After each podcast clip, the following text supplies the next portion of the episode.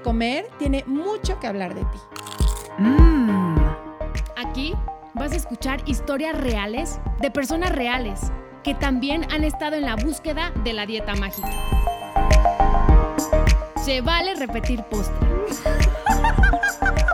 Es un espacio que da espacio a la dulzura, a la risa, al dolor, a la exploración.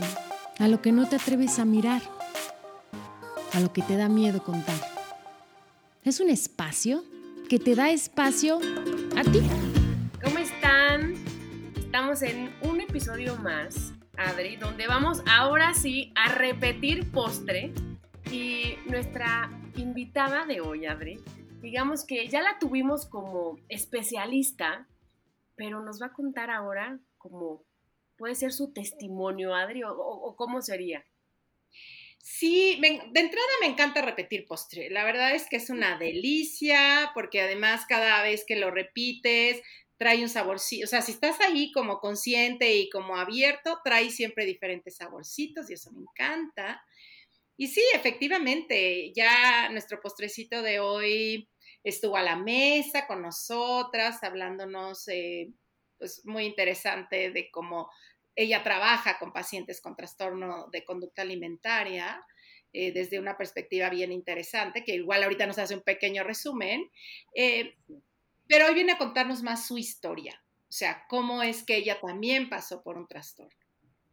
Sabes, Adri, y al escucharte, digo, me, remonta a cuando tú y yo empezamos un poco esto, ¿no? En decir, yo pasé y yo también tengo una historia, ¿no? Que contar, y Adri también, y pues es padrísimo saber que somos tantas mujeres que, que pasamos por lo mismo y que ahora cada una pone su granito de arena para que menos gente pase por esto, porque de, de verdad es muy duro, es muy, muy doloroso pero bueno, les voy a presentar a nuestro postrecito de hoy, que es Dominica Aguirre. Ella es psicóloga especialista en terapia dialéctica conductual, psicoterapia con el enfoque en el manejo de emociones y habilidades psicosociales, con experiencia en, en terapia individual, terapia grupal, coaching telefónico o conciencia plena, especialista en el tratamiento de trastornos de la conducta alimentaria. Domi, bienvenida.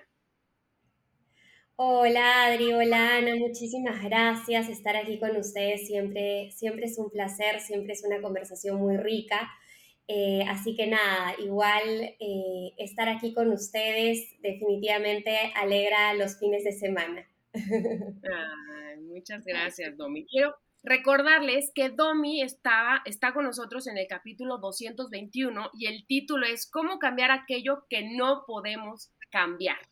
Entonces, si quieres hacer un resumen, como dijo Adri, rápido.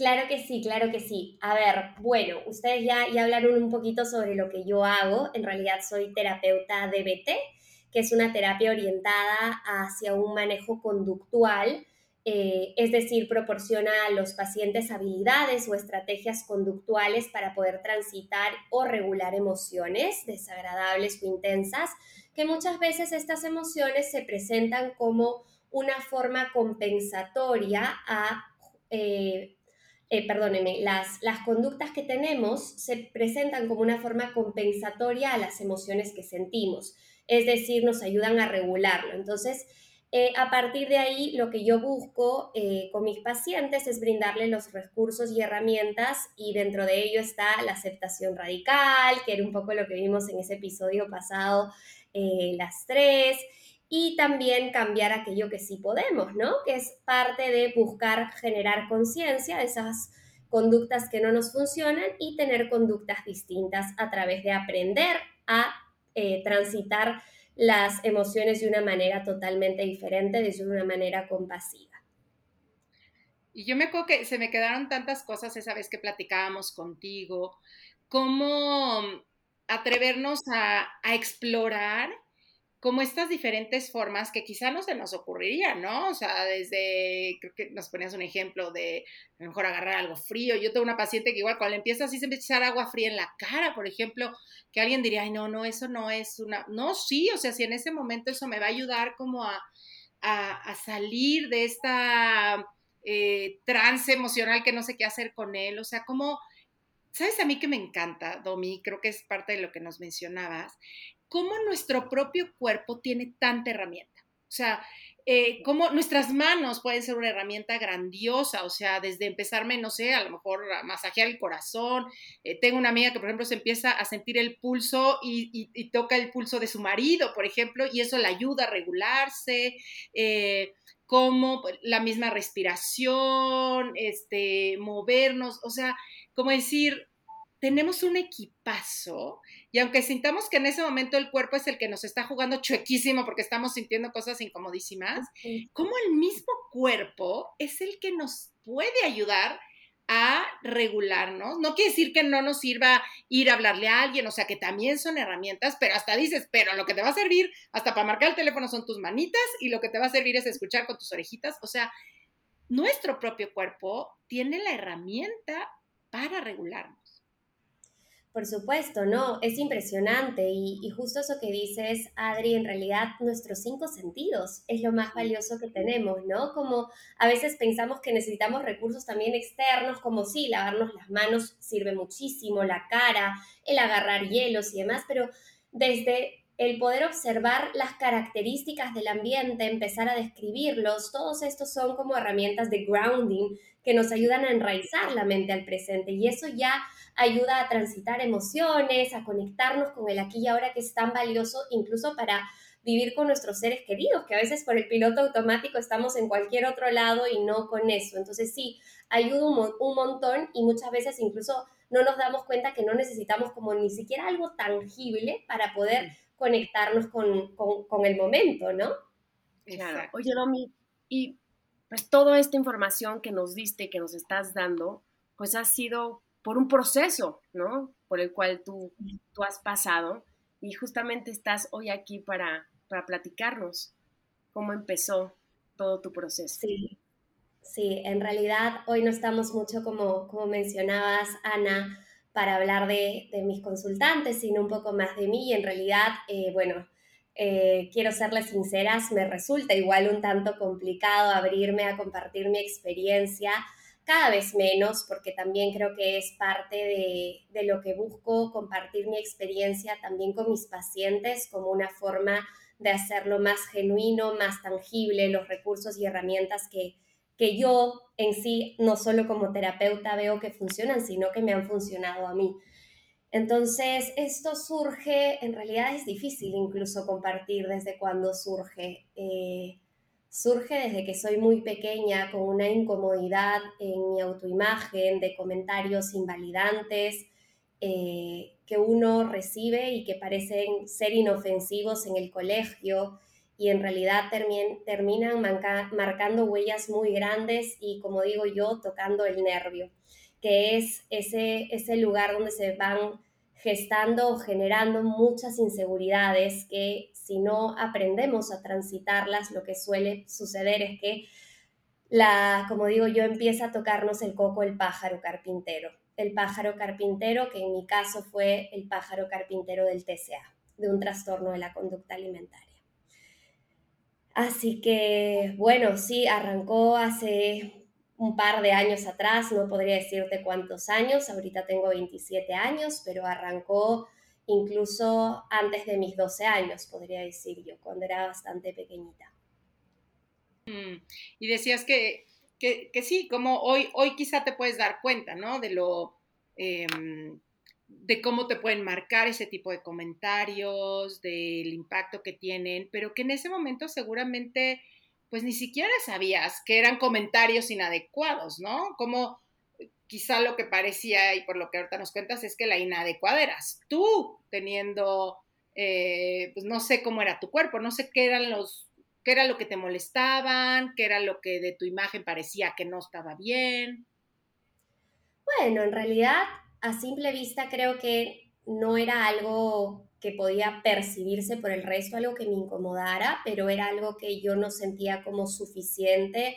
Probablemente quería ser más delgada, quería eh, encajar mejor en un patrón de belleza. Entonces empezó a surgir un poco así de, de querer estar como en un como digo yo, en, en, ese molde perfecto y eso de alguna manera me llevó a meterme a ejercicio como una manera saludable y en su momento lo veía como una manera saludable, pero era un ejercicio en un modo compensatorio eh, que ahora lo pienso de locos, con el juicio de locos, porque en realidad era eh, ejercicio para quemar calorías, para poder comer un poco más, para poder darme gustos y finalmente, momento o día que yo no hacía ese ejercicio, empezaba una ansiedad muy, muy intensa y eso también acarreaba que yo empiece a restringir eh, o empiece después a comer de una manera en modo descontrol. Entonces todo esto era como un, como digo yo, como un círculo vicioso que cuando uno está en ese eh, como digo yo, en el terreno de, eh, eh, cuando uno está restrictivo, abre el terreno perfecto al descontrol. Entonces a mí me pasaba que de alguna manera restringía y luego definitivamente a mí me encantan las gomitas. Incluso a mis pacientes yo les decía y les digo, el día que yo digo, ah, no voy a comer gomitas, va a pasar que después las voy a comer en modo descontrol. Pero esto que yo les digo ahorita era un constante en mi vida. Era un una y otra y otra vez de restringir, de entrar, y era una incomodidad porque el momento en el que me comía la gomita, entonces aparecía un pájaro carpintero tocándome el coco, diciéndome, Domi, eso es mucho, deberías comer menos, deberías hacer más deporte. Y aunque no lo crean, en su momento para mí era algo normal, algo que no tendría o no tenía por qué estar mal. Sí. ¿Y en qué momento se convierte en un trastorno? A ver, se convierte en un trastorno, yo creo que a mis 15 años aproximadamente, creo que un poco más incluso, no, a mis 17 años, ahora que lo pienso, porque, como les digo, estaba yo haciendo deporte en ese modo saludable que de alguna manera nos contagiaba las redes sociales, ese comer saludable. Pero hay una barrera muy delgadita entre saludable y no saludable y qué significa saludable. Sí. Exactamente. Y yo no me di cuenta cuando pasé esa barrera porque seguía haciendo deporte, comiendo, según yo, bien, con la etiqueta bien, pero había muchas cosas que no pasaban en mi vida o que muchas cosas que no se daban por ese comer bien o por esa vida saludable. Dejaba de hacer cosas. En ese momento estaba saliendo con, con mi actual pareja y para mí era un conteo de, ah, entonces no voy a comer para comer más tarde y si no como, entonces, y esto también pasaba con amigos, ver si es que salía, si no salía, entonces yo creo que cuando empieza a tocarte ese pájaro carpintero y ya tiene el timón de tu vida y empiezas a cortar cosas valiosas de tu vida es cuando ya definitivamente no era Domi quien estaba bajo el timón, sino era este trastorno de la conducta alimentaria. Y este trastorno de la conducta alimentaria es muy difícil de, darse cuenta cuando uno está dentro. Muy, muy complejo. ¿Y cómo te diste cuenta o quién ¿no? de, de tu entorno se dio cuenta? ¿Cómo pudiste verlo? ¿Cómo saliste de ahí? Bueno, es que por un lado era, era complicado porque en realidad por un lado te topabas con gente que te decía, ay, estás regia, estás flaquísima, estás hermosa. Sí, ¿Cómo le haces? Te ves así, te ves guapísima, ¿no? Exactamente, entonces uno dice, ah, estoy por el camino correcto, ¿no? Estoy por el camino correcto y, y, aunque no querramos, eh, esos son factores de mantenimiento de justamente hacer lo que no funciona. Entonces, eh, en ese momento que yo iba cada vez más zambulléndome en este mundo, que fueron años, fueron cinco o seis años de estar como en este mundo, incluso un poco más, eh, fue que, bueno, yo empiezo a estar con, con mi actual pareja y mi papá un poco a la distancia empieza a ver mis fotos en, redes sociales, por supuesto, y recuerdo claramente un día que mi papá me dice, Cholita, estoy preocupado, veo que hay algo que, no está funcionando, hay algo que, que, me está preocupando realmente y es esta foto, hay algo que esté pasando. Y para mí era como, ¿qué? ¡Wow! nada que ver, pero en su momento para mí era como, no, estás equivocado. Oye, pero qué ahora sí que qué buena intuición, ¿no? De, de tu papá para percibir que algo estaba pasando. Sí, bueno, yo creo que en realidad, como te digo, como esto es tantos años atrás, eh, yo creo que en realidad mi, mi abuela, mi mamá veían que era como picky eating, como se dice, ¿no? Como comía ciertas cosas sí, ciertas cosas no, pero no lo veían como un trastorno de la conducta alimentaria hasta ese momento que eh, recuerdo clarito, porque esa foto sigue en, en, mis redes sociales y cada cierto tiempo voy a esa foto como un recordatorio de este camino valioso que ahora lo veo como, como que tiene un para qué de lo que, de lo que estamos hablando, ¿no? Que le da cierto sentido. Y esta foto, en realidad, en su momento yo la veía a Adriana y para mí era, no, acá no hay nada malo, acá hay, todo está normal. Y, y, es una foto que el día de hoy remueve muchísimo en mí porque es una foto en la que estoy como 15 kilos menos eh, y en realidad era muy, muy delgadita. Y eh, en ese momento pasa paralelamente que mi jefe en el centro donde yo trabajaba me llama un poquito a decirme, oye, ¿qué está pasando? Te estoy viendo bastante delgada, hay algo, necesitas ayuda.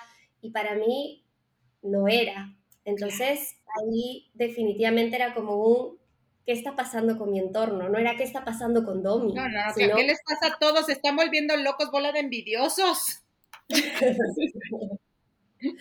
Total. Y bueno, eh, de ahí yo creo que el punto de quiebre fue el iniciar la pandemia.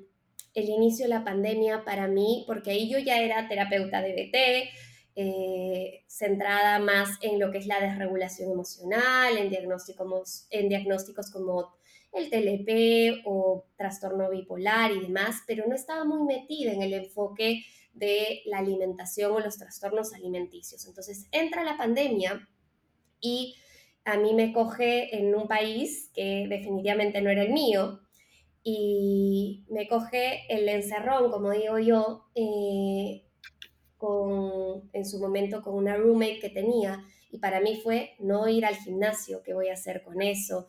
Para mí fue cómo voy a hacer con el tema de las comidas. Entonces recuerdo que ahí mi conteo se volvió una cosa de locos. Eh, eh, el pesaje de las comidas y demás. Entonces era un constante estar zambullida en un mundo que, definitivamente no funcionaba porque era una prisión eh, más allá del encierro como tal.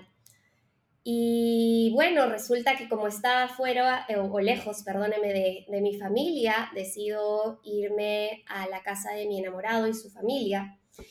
Y es ahí el que noto y él empieza a notar que mi forma de alimentarme definitivamente era bastante eh, disminuida o bastante como... y, y, y y no, y no tenía mucha riqueza en cuanto a diversidad de alimentos, sino eran como avena, galletas de arroz, huevo, fruta y para de contar.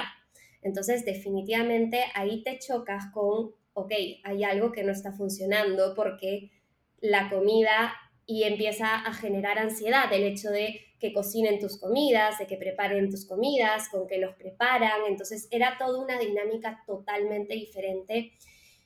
Y poco a poco, eh, al estar con, con Pato, Pato empieza como a lanzarme a la experiencia como, ah, ya, vas a probar, como a soltar un poco esa rigidez.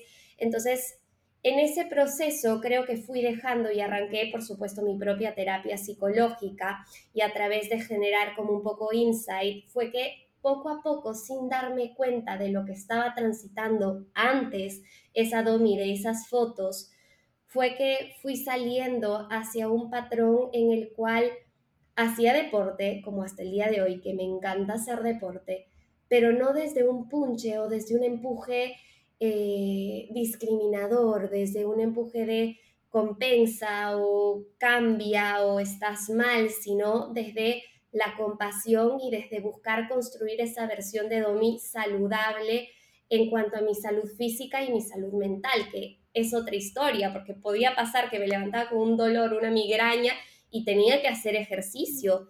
Entonces, definitivamente fue como un poco ahí, como ya esto se iba generando, iba abarcando un camino más saludable y sobre todo lleno de libertad. Oye, pero qué importante ¿eh?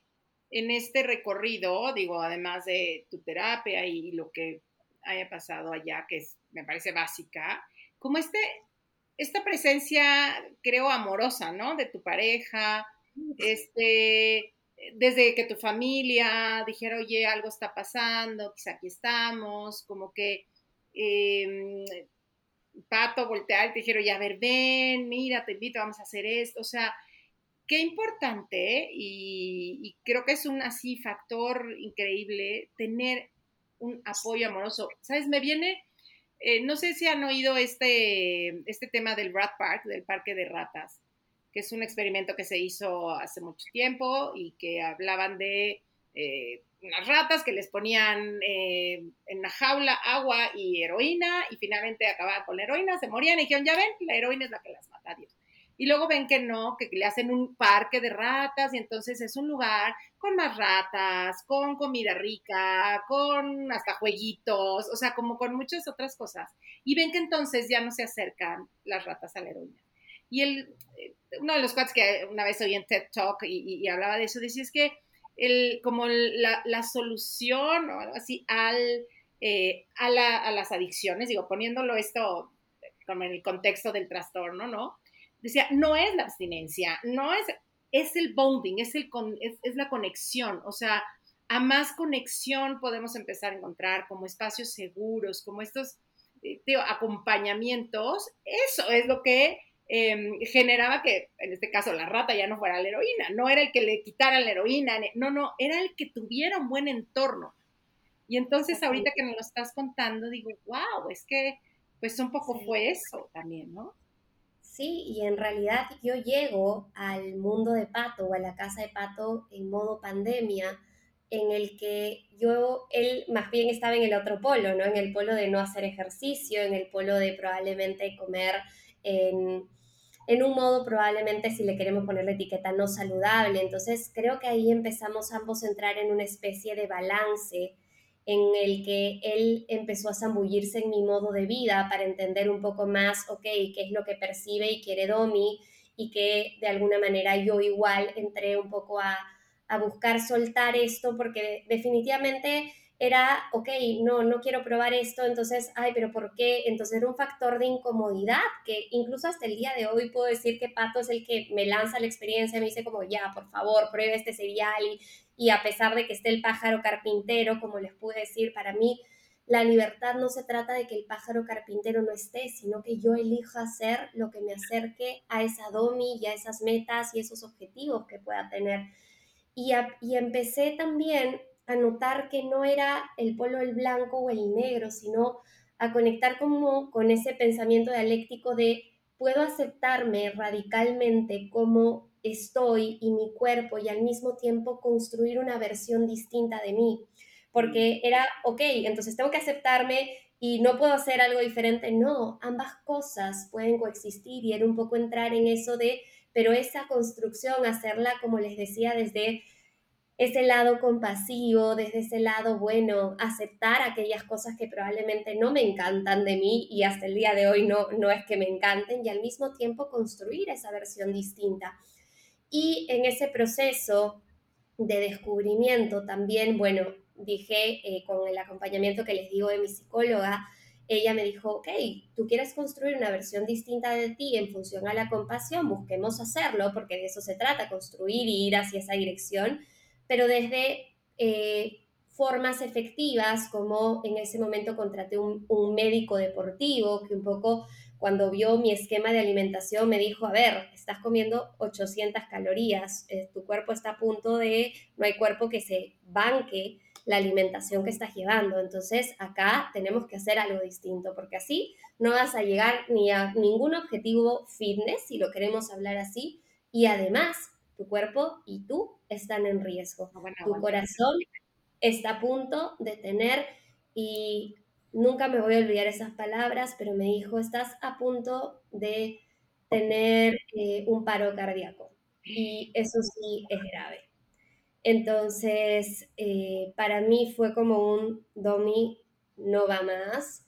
Eh, fue ir exponiéndome más o menos que de a pocos y rápidamente a eh, comer carbohidratos que para mí eran tachados eh, y no comer carbohidratos solamente mañana y tarde como, o mañana y almuerzo, sino en la noche, buscar cambiar esa estructura, buscar soltar los miedos. Entonces, para mí, este médico deportivo de alguna manera me ayudó en compañía con mi psicóloga un poco como a visualizar eh, la posibilidad de exponerme de a pocos, teniendo como clave un enamorado que me decía, oye, vamos, o sea, o que llega en las noches a casa y me dice, oye, ¿y tu carbohidrato dónde está hasta el día de hoy? Entonces, es algo que definitivamente, como dices tú, eh, Adri, el, ambiente es súper valioso a la hora de, de, de, trabajar esto y como Ana decía, va a pasar que por otro lado tus amigas, no en el afán de, de meterte más en ese trastorno, te van a decir, oye, estás hermosa. Entonces, ese es un tema que ambas cosas están y puede ser muy complejo salir de este, este hoyo si es que el ambiente no conoce probablemente qué puede estar detrás. Y a veces, incluso el día de hoy, yo escucho como conversaciones de mis amigas en las que digo, la relación que puedan tener con la alimentación no es una, re, no es una relación efectiva y que es importante y que, y que muchas veces uno quiere como entrar a, por favor, cuidado. sí. A mí me pasa, me pasa con mi mejor amiga, ¿no? Justamente respiro y digo, cada uno tiene un proceso distinto, sí. ¿no? Yo, yo le he hecho ciertos comentarios donde yo veo que está muy aferrada a ciertas cosas y también es respetar, respetar en qué proceso está ella. Y sí. escucho lo que nos compartes, Domi, y digo, qué cañón son las, las conductas ya aprendidas. Justamente a mí esta semana, ¿no? Llevo un par de días sin dormir porque mi hijo está enfermo, ¿no? Y entonces yo un día me puse, ¿no? Me, me vestí para ir a mi clase de pilates de repente notaba en mí como una apatía, ¿no? Que, que, no quería ir y yo, ¿cómo no vas a ir, no? Te tienes que ir, si no has ido, no sé, no. Y de repente dije, alto, ¿cómo voy a tener ganas de ir si no dormí? ¿No? O sea, y entonces ahí es un poco respirar, ver en qué contexto estás, cómo está tu cuerpo y sentí una paz en decir, sí es cierto, no tengo que ir, no me tengo que forzar a hacer algo que no quiero, ya no estoy ¿no? Como antes, porque antes no importaba si no había dormido, si no había comido, no importaba, yo tenía que ir y, ¿no? y dejar ahí el corazón, porque si no era una culpa y una angustia, y sentí tanta paz, en decir, ay, si hoy no voy a ir, si no voy a ir, me voy a apapachar, me voy a quedar todo el día en mi casa con mi hijo porque está enfermo, y me la pasé tan bien. Sí, en realidad eh, qué importante hacer esos, esos pares y para mí ese pare también el día de hoy, mañana que me levanto, que estoy cansada, que mi cuerpo no puede, mañana en la que, como digo yo, le doy chepi o pare para descansar y, y hacerle caso a mi cuerpo porque parte también de, de, ese wake up call, como le llamo yo, de, de, del riesgo en el cual yo estuve eh, fue un poco esto de notar todas las cosas que hace mi cuerpo por mí, desde estar acá sentada frente a ustedes, desde estar con mis pacientes, desde levantarme cada día y, y era cosas que uno no notaba porque simplemente uno maltrata muchas veces a su cuerpo buscando llegar a ideales de belleza y, y, y sobre todo en una sociedad que, pónganse a pensar, es una sociedad que... Eh, sobrevalora la delgadez a más no poder y que tiene muchísimos ideales de, de belleza condicionados en cada uno de nosotros. Entonces, eh, definitivamente el, el, el agradecimiento que, que, podamos tener con el cuerpo no se ve como una prioridad muchas veces. Entonces, eh, yo creo que ese, ese, ese switch o ese cambio de esa domi discriminadora con ella misma hacia conectar un poco con con esa compasión como punche, de alguna manera también creo que no solo empieza a beneficiar en tu propia relación contigo misma, sino también cómo tú te relacionas con, con los demás, porque definitivamente cuando uno vive en el mundo del TCA en, la cabeza, en todo lo que come, lo que no come, uno no vive conectado con el mundo externo, sino vive en su mente y eso es sumamente difícil. Es quiero compartir que tuve un, un evento donde éramos muchas mujeres. De verdad, hice este análisis y se los comparto y me dan ganas de llorar. No sabes lo, cómo lo disfruté. Porque creo que pocas veces, no, por la pandemia, pues muchas veces no, no habían eventos, no salíamos. Y me concentré tanto en conocer a mujeres extraordinarias, en platicar con ellas, en conocerlas. Y antes cuando iba a, ese, a esos eventos, solamente estaba pensando en la comida, ¿no? En, si voy a romper la dieta o no, entonces sí, ya la rompí y entonces voy a irme, ¿no? A la mesa de dulces y voy a comer y quiero más, ¿no? Entonces ya me están viendo que me estoy levantando, pero y entonces todo el tiempo estaba pensando en eso. Y cuando llegué a mi casa, sentí el corazón rico, en decir, ay, en ese momento no lo analicé y pasó, ¿no? Y, dije en la noche, wow, ¿no? ¿Qué, qué pasos, ¿no? paso a pasito, ¿no? Porque es un proceso tan sólidos he dado y, estoy muy agradecida, de verdad, con ustedes, con mi tribu, porque cada semana me acompañan y, me emociona mucho poderles contar estos avances que, que voy notando en mi día a día. Ay, me conmuevo, Ana, porque veo cómo te conmueve además compartirnos esto. Sí, hermoso, en realidad hermoso, porque cada, cada uno, como dices tú, tiene su proceso y así un proceso que, que creo que hemos hecho lo mejor que hemos podido con, con los recursos que teníamos en cada momento y, y, y sí, es, es complicado estar en ese lugar que, se siente, sobre todo lo que cuentas, eh, Ana, se siente como muy cercano, por lo menos a mi, a mi experiencia, y, y era muy, muy difícil poder como salir de eso, porque definitivamente cuando uno está ahí y, como decías, ¿no? Si ya me comí esto, entonces ya fue, me como todo y después la culpa, la ansiedad y al día siguiente todo el tema de la restricción y era un ir y venir en este mundo que definitivamente era una desconexión de, de uno y también de todo el resto. O sea, de, la familia, de los amigos, de,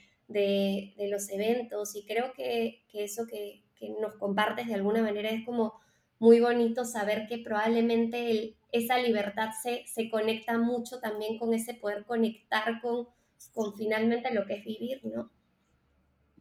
Exactamente. Sí, qué bello. Es que me conmuevo porque veo a Ana que está muy conmovida. Ay, gracias, sí, la verdad sí. Y Domi, tú ahorita nos mencionabas cuando hacías referencia a esta fotografía que fue pues uno de los parteaguas en donde pues tu papá se da cuenta, te lo hace ver, tú misma mencionas que es una foto a la que regresas de pronto como, como a notar. Y mencionabas que quizás estás 15 kilos abajo. ¿Cómo ha sido para ti como ir, eh, porque entiendo, cuando estamos en ese, en ese lugar, o sea, bueno, un gramo sentimos que nos morimos si subimos, ¿no? O sea, ¿cómo ha sido transitando? Como recuperar, porque además es recuperar algo que habíamos perdido, o sea, no es como que alguien nada más te aviente cosas, es como una, literal, es como recuperar algo que, que, que hacía que tu corazón, que hoy funcione mejor, o sea, muchas cosas. Pero ¿cómo, cómo se acomoda en tu mente Em, el hoy ver que tienes un cuerpo con más peso, diferente a ese que tú sentías que era lo mejor que había y donde te decían que bárbara, que bien, wow. ¿Cómo ha sido ese proceso?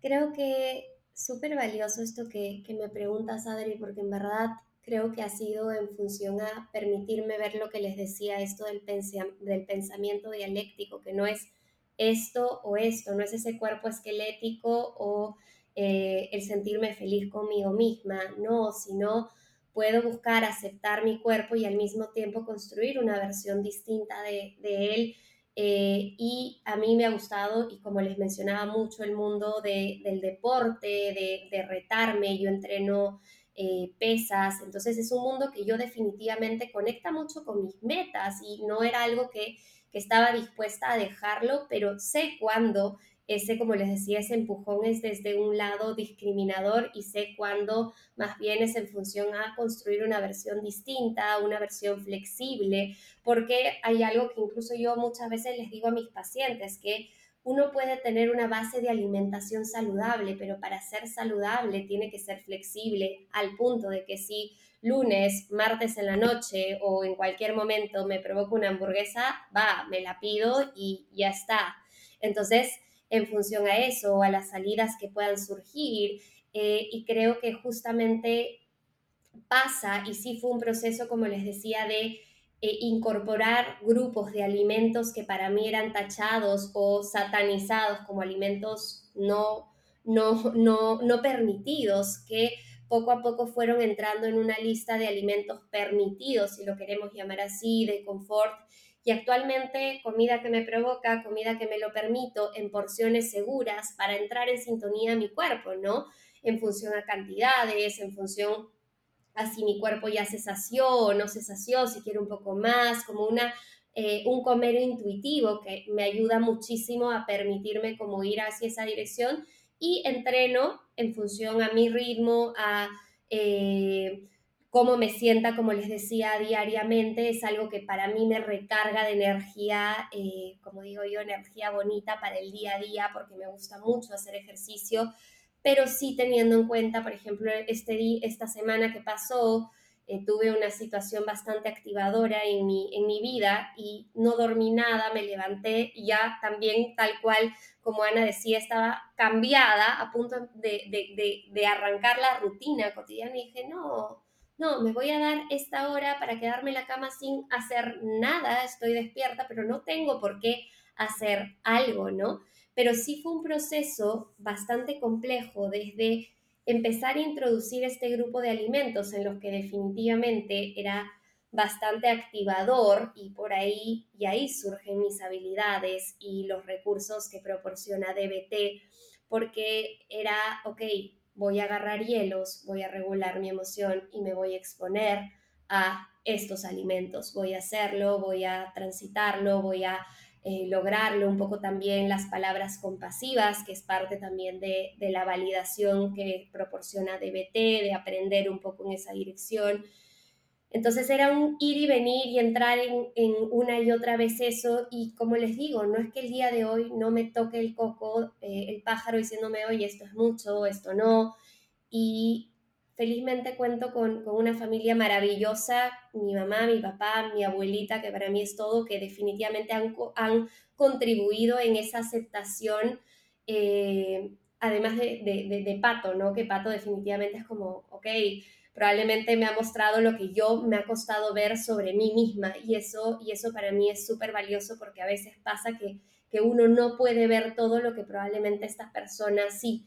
Y, y, y, eso entra un poco hacia, como les decía yo, esa conexión que yo creo que cuando uno está más conectado con uno mismo es que cuando uno mejor conecta con los demás. Sí. No, sé, pero Adri, pero tú, pero yo ya quiero conocer a Pato soy su fan. No, bueno, ya, o sea, de verdad. Totalmente. Oye, Domi, y se me hace bien valioso, eh, como que hoy puedas, ¿no? Trabajar con, con, pacientes, poner como toda experiencia ahí, pero también me imagino que de pronto, o no sé, más bien es pregunta, eh, hay, hay espacios que te detonan, ¿no? estar, estar ahí conectando o cómo los manejas, eh, ¿cómo, cómo ha sido tu experiencia. Sabes que no, Adri, no, no, actualmente felizmente no detona ninguna emoción que de alguna manera conecte con conductas problema en mi vida, eh, felizmente. Y al mismo tiempo, lo que sí es que, justo como les decía, creo que el trastorno de la conducta alimentaria de Domi es el para qué de lo que hago el día de hoy. Cumplió su función y creo que de alguna manera eso es lo que hace que cada vez que yo trato a uno de mis pacientes con un trastorno de la conducta alimentaria tenga un matiz distinto, una huella distinta, que es lo que también yo busco como mis valores personales, dejarles una, una huella distinta a mis pacientes, ¿no? Y incluso eh, me ha pasado y, justo tuve una conversación súper valiosa y, muy, muy bonita con, una paciente hace, hace un par de días en el que le, le mencionaba, ella también estudia psicología y le decía,